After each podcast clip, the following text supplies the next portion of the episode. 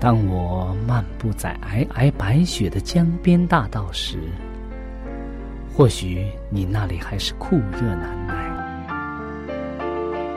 也许当我望着海边火红的日出轻声咏唱时，你那里还是繁星满天。我们远隔万水千山，身处不同的环境，是上帝的爱。将我们凝聚在一起，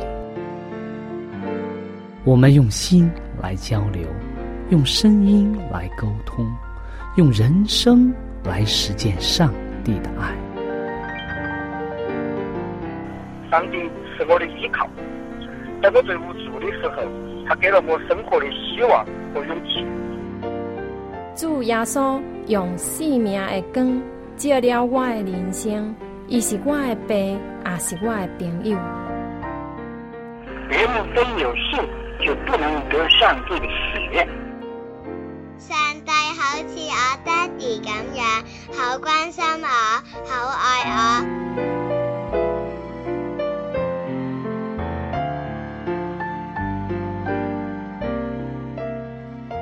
亲爱的听众朋友，我是小明。欢迎您收听由我为您主持的《小明说事》节目。在这里呢，我们将以轻松愉快的互动方式，来与您分享一些有趣的哲理故事、人物故事，或发生在你我身边的故事。同时呢，也希望你和我能够从这些故事中得到一些属灵的启示。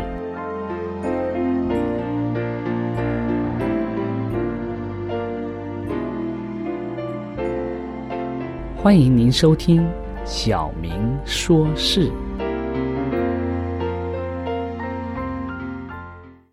亲爱的听众朋友，很高兴我们又在这里相遇了。那么，在今天呢，我们先要和大家分享一个小小的故事。之后呢，我们会和大家一同来探讨这则故事到底对我们要讲说些什么，对我们有什么样的意义。在故事开始之前呢，我们先和大家一同来做一个祷告。爱我们的天父，我们感谢你给我们这样好的机会，使我们能够通过空中的电波与在不同地方的听众们能够一起来学习圣经中的话语。求主帮助我们，使我们通过故事，通过圣经当中的教训，能够。体会到，上帝多么的伟大！上帝是创造我们的主，是宇宙万物的主宰。愿我们以下的时间，能够与上帝一同分享。我们这样祷告，是奉耶稣基督的名，阿门。好的，今天我们要给大家带来一则望远镜带来的信息，这样的故事。在以赛亚书的四十章第二十六节有这样的经文：“你们向上举目，看谁创造这万万象？”我们知道，在历史上啊，在不管是在中国，在外国，在很多地方，很多人呢都对天象非常感兴趣，他们觉得天象是非常的奇妙。那么，今天我们所带来的这个故事是和。我们的太空和和我们的这个天象是有关的。你有没有这个尝试着去数算一算星星呢？如果你住在高原，如果你住在草原，甚至在沙漠当中，你会看到满天繁星的这种情景。你如果你住在一个。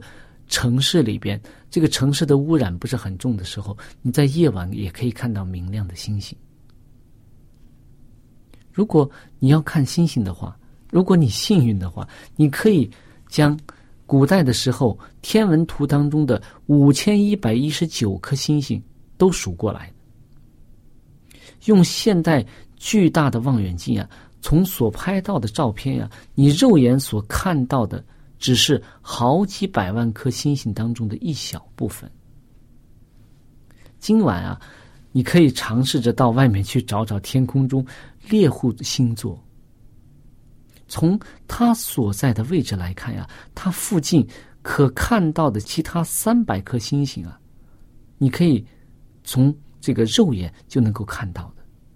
然而，从帕洛马山两百英寸的望远镜所拍到的照片来看，那边有多少颗星星啊？你知道吗？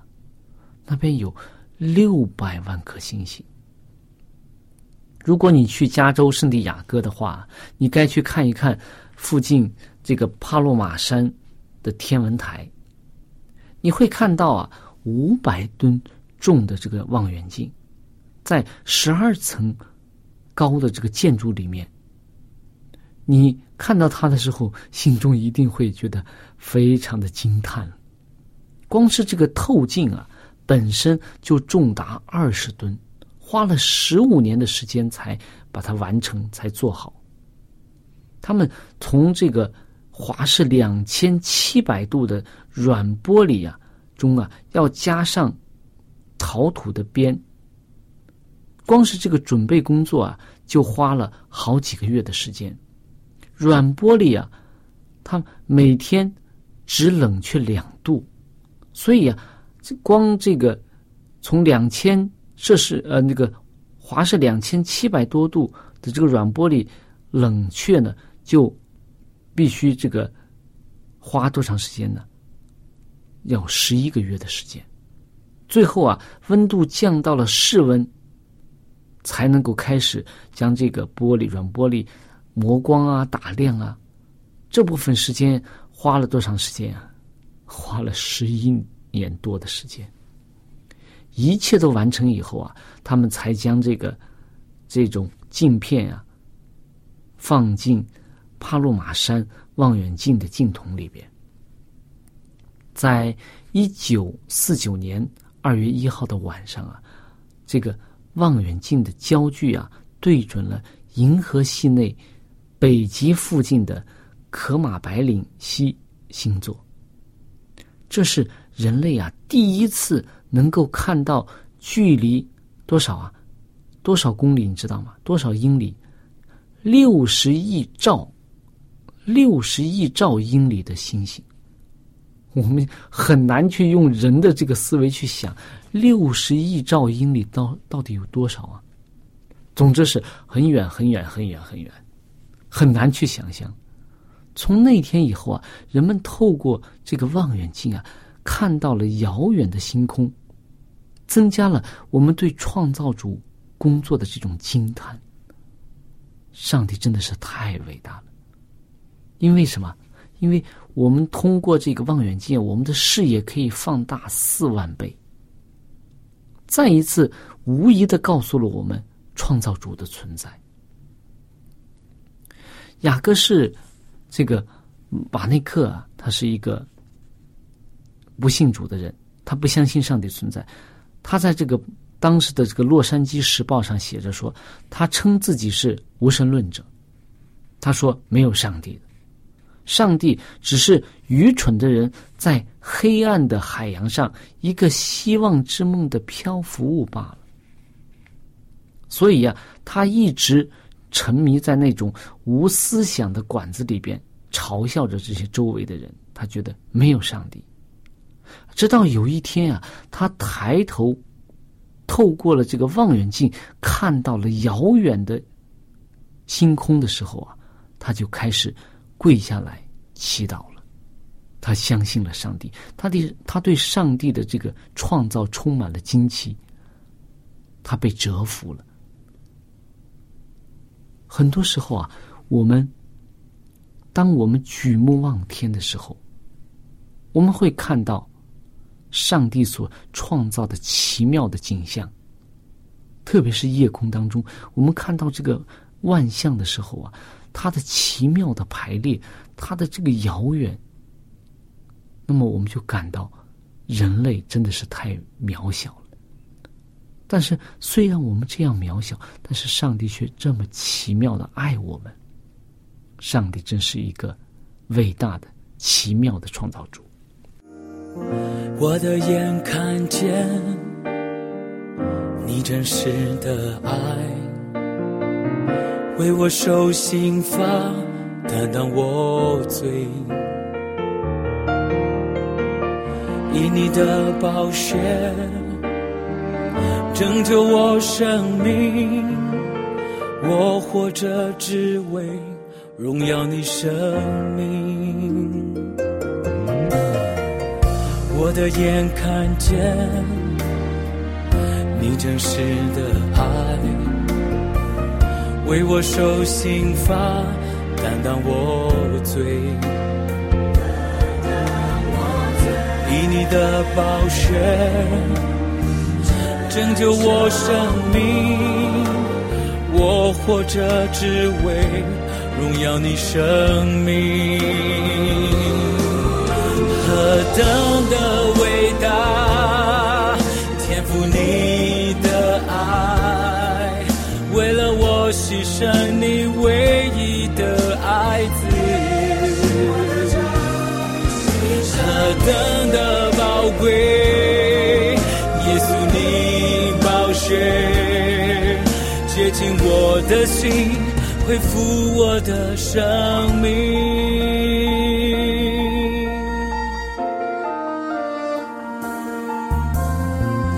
我的眼看见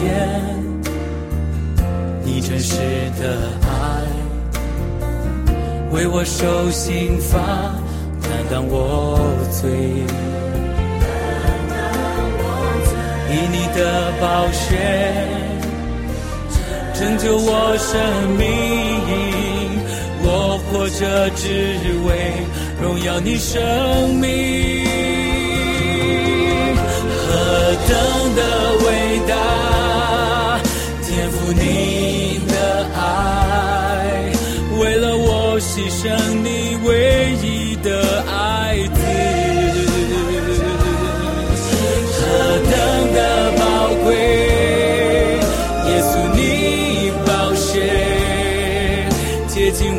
的心，恢复我的生命。你赐下新的大能气息，使我能完全的生命，超乎一切。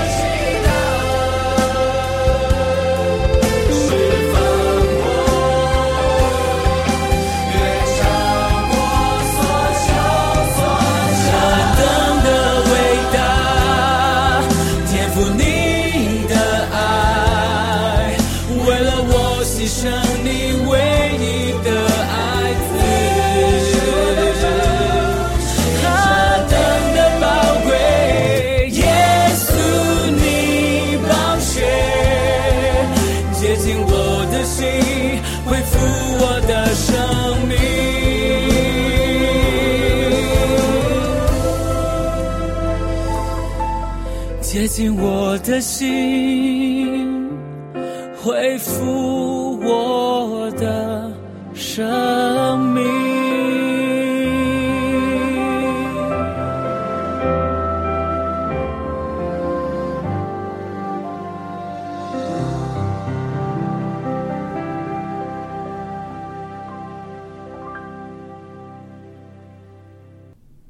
亲爱的听众朋友，当我们在故事当中跟大家分享这则非常有趣的故事，一个大大的望远镜，使我们对宇宙、对这个夜空有了这么非常丰富的这种认识之后啊，人类开始对上帝的存在、对上帝奇妙的创造产生了一个新的一个认识，认识达到了一个新的高度。那么，上帝的创造是非常奇妙的。上帝希望我们注目于大自然，在其中寻找上帝的踪迹和创造的手笔。但是我们现在所生存的环境却是那么的，和圣经当中所要我们所关注的那么的格格不入。如果我们看这个约伯记啊，约伯，这是一个对于我们很多生活在苦难当中人的一个激励和一种希望了。约伯是一个非常爱上帝的人，上帝也经常。表扬、赞扬，他说约伯是个艺人，但是撒旦却是不愿意这样的结论。他说：“是为什么约伯这样呢？是因为你给他很多的这个丰富的赏赐啊，对吧？让他都儿女也这个很多啊，这个牛驴也很多，财富也很多，平安健康，所以他才侍奉你。如果你把这这些去掉的话，他就会离弃你的。”上帝心中知道约伯对他的信靠，所以约上帝准许撒旦去用这种试炼约伯的方式去看约伯的信心。当约伯的财产尽失、儿女尽失的时候啊，圣经中记载他的妻子怎么样？当这个约伯而且浑身上下长疮啊，他坐在这个灰当中啊，用瓦砾。刮他的身体的时候啊，圣经中记载说，他的妻子怎么样说？就他最亲的人、最爱的人和他一同生活的人，他说：“你离弃上帝，死掉算了吧，死了算了。你这样活着有什么意思啊？你看财产全都没有了，儿女都没有了，你自己又浑身上下长疮。但是约伯在这个时候啊，他也没有骂，也没有。”骂自己的妻子，他说：“他怎么样讲啊？他讲的很有智慧的，因为他充满了对上帝的这种信赖，而且他充满了爱人的心，所以他讲，他讲他的妻子说：‘你说话像什么？愚顽的妇人，像一个不懂道理的，像一个很怎么讲呢？一个顽固的，而且不太懂事理的。’”不懂上帝爱的一个妇女，他说你怎么这样呢？他也不以圣经中记载是怎么样说，约伯也不以口犯罪。在这种情况之下，约伯可以说他的信心达到了一个对上帝的信心达到了非常高的高度，以至于他身边的三个朋友啊，也用不断的方方式来挑战约伯，说一定是犯罪了。但是约伯一再的跟他们辩论说：“我没有，我没有犯罪，我不相信这是因为我的罪而导致的。”所以在最后啊，约伯辩论了很多之后啊，上帝出面跟约伯来讲，在我们可以看到，在圣经约伯记三十八章啊。我们可以看到约伯和上帝的三十八章到四十一章当中啊，都是约伯和上帝。上帝以他的智慧、他的奇妙来问约伯：“你懂这些吗？你知道我的创造吗？”所以那个时候约伯臣服了。他说：“上帝真的是奇妙，我真的是没有知识，我真的在上帝面前哑口无言。”所以，上帝最后给约伯的赐福啊，是他原来的双倍。所以我们可以看到，上帝以他在自然界中的这种自然的创造当中所显示出的奇妙，使我们能够明白上帝创造的这种大能。上帝是一个怎么样的上帝？耶稣也在。他的传道过程当中啊，经常用一些自然呐，用一些自然界的东西来做他比喻的例子。大家能想起来什么？在耶稣的这个传道历程当中，他所用的和自然界有关的例子，他经常和人讲，是吧？比如说，在这个马太福音六章二十六节，他讲到什么？他讲到飞鸟，是吧？他说：“你们看那天。”天上的飞鸟，也不种也不收，也不积蓄在仓里，你们的天赋尚且养活它，你们不比飞鸟贵重的多吗？他就讲到，人不要为这个衣食啊这些东西忧虑了，不要忧虑了。你看那个鸟，所以耶稣经常用自然界他身边的东西来做比喻。来让人们去看到希望。接下来他又讲到，在在马太福音的六章二十八节，他又讲什么？他又讲到百合花是吧？他又讲到这个衣裳，他说：“何必为衣裳忧虑呢？你想野地里的百合花怎样长起来？它也不劳苦，也不纺线。然而我告诉你们，就是所罗门极荣华的时候，他所穿戴的还不如这花一朵呢。”然后他又讲到说。你们这小心的人呢？野地里的草今天还在，明天就都在炉里。神还给他们这样的装饰，何况你们呢？所以，耶稣经常拿他和群众和周围的这些人们看到的这些鸟啊，这些花花草草啊，用这些方式来做一个很形象的比喻，将上帝的真理。记在他们心中，他也用撒种的比喻是吧？他也用打鱼的比喻，都是用这个自然界的方方式方法来告诉人们上帝的创造，上帝的奇妙。我们现今所处的环境，使我们好像越来越远离自然了。我们说，现在整个世界都是有一种城市化的趋势，是吧？特别是在中国。我们可以看到，城市化的这种情景，大批的劳力，大批的这个人从农村跑到城市里来生活。这种城市化的生活啊，让我们置身于钢筋水泥的森林当中。我们所见到的都是人手所造的，让我们着眼于人手所造的，就如当年这个巴别塔，人们为了。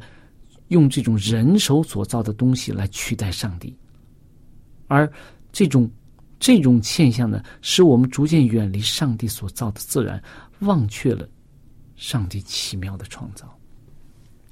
我们现今所处的一个时代，我们上班可能坐在一个大厦钢筋水泥的大厦当中，下班我们可能坐在车上，公交车、地铁、火车、汽车当中。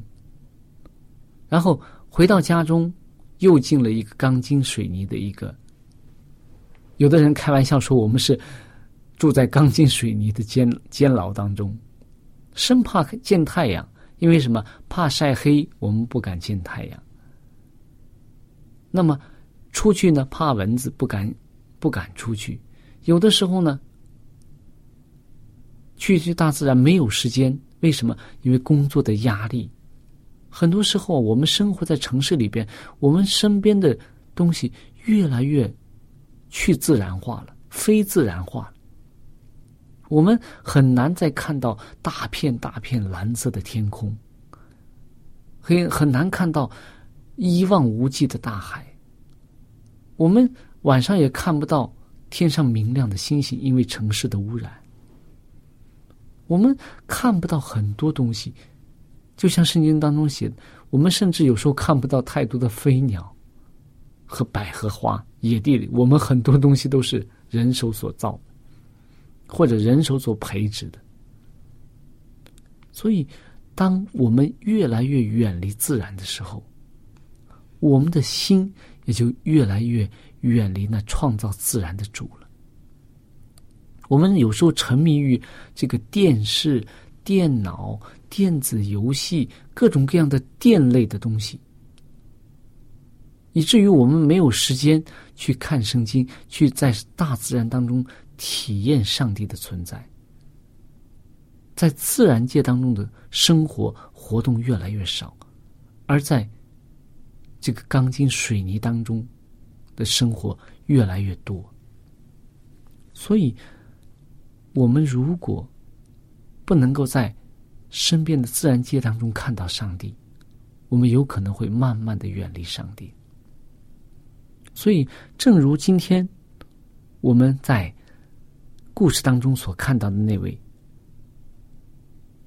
那位叫什么雅各是瓦内克的人一样，他他觉得他是一个无神论者。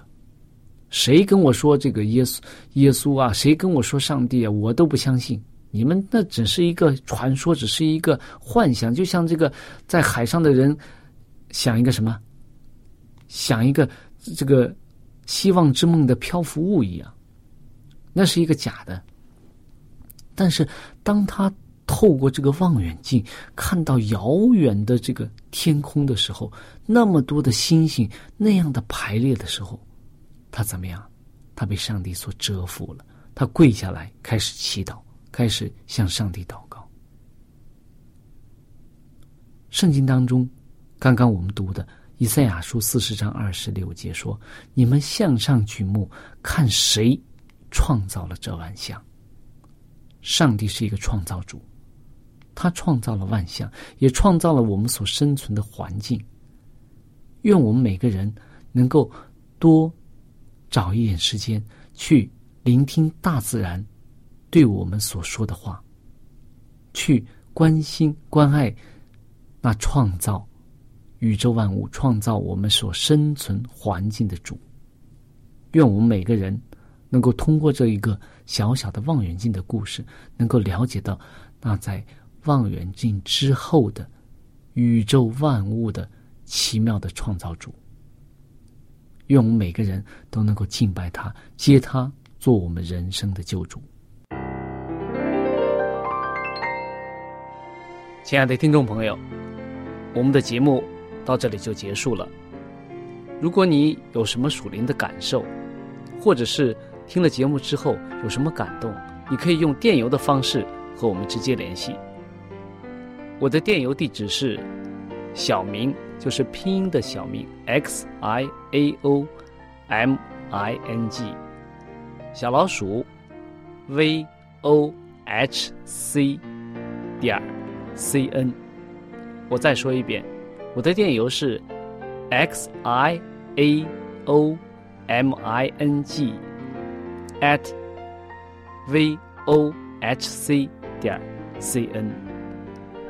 那欢迎您写信。给我们，我们可以在属灵的历程上可以互相勉励、互相支持、扶持，共同奔走天国的道路。在这里，我再次感谢大家收听我们的节目，上帝祝福你，再见。